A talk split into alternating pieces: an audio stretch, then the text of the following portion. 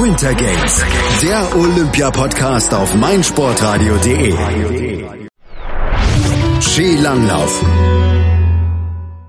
Auch in der Langlaufloipe fiel heute in Pyeongchang wieder eine Entscheidung. Zehn Kilometer Freistil der Damen standen auf dem Programm und nach dem Auftakt mit dem Skiathlon, wo sich ja Charlotte Kalla aus Schweden die Goldmedaille gesichert hat, waren die Norwegerinnen so ein bisschen unter Druck, aber sie haben heute zurückgeschlagen und was genau passiert ist, das erzählt uns jetzt unser nordischer Skisportexperte hier auf meinsportradio.de, Sven Schulze. Hallo Sven. Hallo Malte, moin. Die Norwegerin also wieder da, flankieren Charlotte Kaller nach den 10 Kilometer Freistil auf dem Podium. Ranghild Hager erste, Charlotte Kaller aus Schweden zweite und die zweite Norwegerin Marit Björgen auf dem Bronzerang. Wie hat sich das Rennen entwickelt?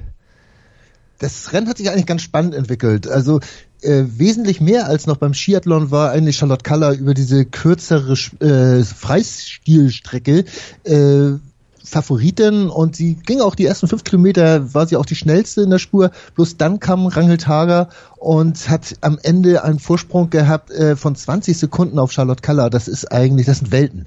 Äh, und gerade mit Rangel Hager hat auch eigentlich keiner gerechnet. Äh, die Schweden, du hast es eben schon gesagt, die, waren, äh, die Norwegerinnen waren schon richtig unter Druck, weil zweite Plätze, das zählt halt nicht in Norwegen beim Skilanglauf.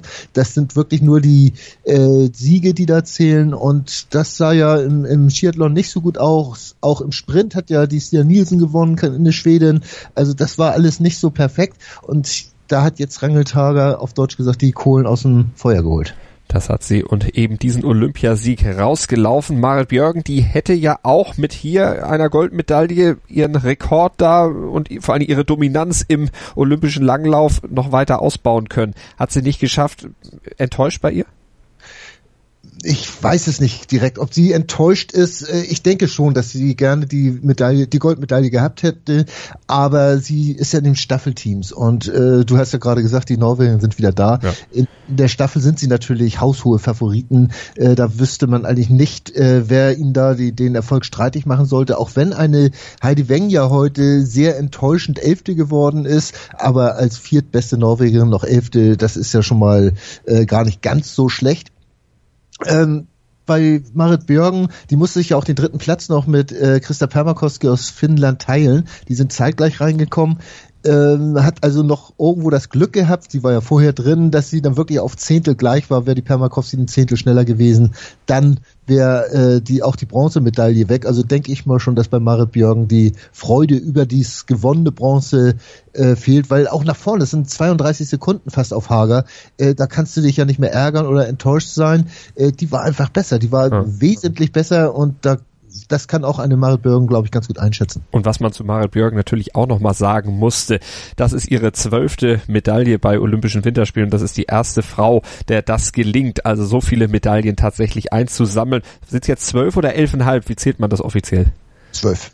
Äh, es gibt keine halben Medaillen, es sind zwölf Medaillen und äh, das hat sie sich auch verdient. Ja, also absolut. ich habe immer diesen, diesen Respekt, also man, man muss ja auch die Größe zeigen, dann in der Niederlage äh, das anzuerkennen und da ist Marit Björn eigentlich vorne dabei, äh, die dann auch einer Hager sagen wird, hier Mensch, das war eine herausragende Leistung und da gibt es auch überhaupt kein Vertun, ähm, wenn du dann siehst, 20 Sekunden vor der zweiten, 30 vor der dritten, also in, auf 10 Kilometer, mhm. äh, siehst die beste Deutsche, äh, das, das war jetzt Viktoria Karl, die, die ist 19. mit schon zwei Minuten Rückstand. Ja. Ne? Das, das sind schon Welten, also das ist Wahnsinn.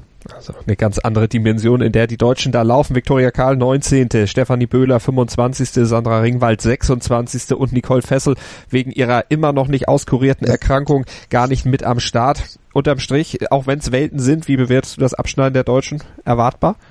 Also ich habe mich gefreut, dass gerade Viktoria Karl, die ist als 18. gestartet, äh, Sandra Ringwald als 24. Die haben Bestzeiten gesetzt. Das bedeutet, die sind schnell angegangen für ihre Verhältnisse. Sie haben es versucht. Sie haben das versucht, was sie konnten, sind nachher hinten ein bisschen zurückgefallen, alle beide, äh, weil sie es, aber äh, es gibt ja nichts Schlimmeres, als bei solchem Rennen äh, dabei zu sein und es nicht versucht zu haben, also nicht, nicht äh, auf Risiko gegangen zu sein und äh, im Ziel auf einmal festzustellen, Mensch, eigentlich hätte es noch ein paar Reserven gehabt. Äh, also insofern, sie haben es versucht und äh, ja, sind aber auch jetzt so in diesem Anschlussbereich der, der, der Weltcup-Punkte um Platz 20. Es gibt ein paar Norweger, fehlen natürlich noch, äh, weil ja bei Olympia nur vier starten dürfen. Aber ansonsten sind sie eigentlich dabei und für die Staffel, wenn eine Nicole Fessel denn fit werden sollte, das muss man jetzt ja alles äh, konjunktivieren, äh, dann sehe ich die Deutschen doch so weit aufgestellt, dass sie, naja, ich sag mal so um, um Platz vier, fünf, fünf, sechs vielleicht so, so mitlaufen können. Aber viel mehr kann ich mir eigentlich nicht vorstellen. Also eine Medaille, das wäre schon eine Riesenüberraschung. Da schätze ich doch die äh, Schweden, also die, die drei Nordländer, auch, auch die, die freien Russen, da, die stellt sich auch noch ein bisschen stärker ein. Also insofern äh, vielleicht die Amerikanerin sogar noch. Mhm. Und insofern, äh, ja, die Deutschen sind so ein bisschen im Umbruch.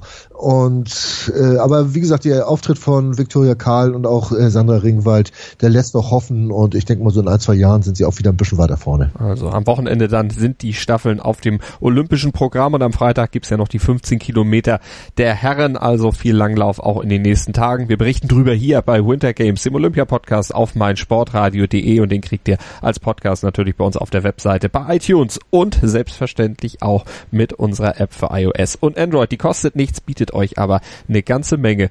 Unter anderem auch die Analysen von Sven Schulze in Sachen Langlauf und natürlich auch Sven mit dem HSV Talk. Sven, vielen Dank für heute. Gerne doch. Die Handball-Bundesliga auf meinsportradio.de. Live das Ostderby zwischen dem SC DHFK Leipzig und dem SC Magdeburg am 17. Februar ab 19.30 Uhr auf meinsportradio.de im Web und in der App.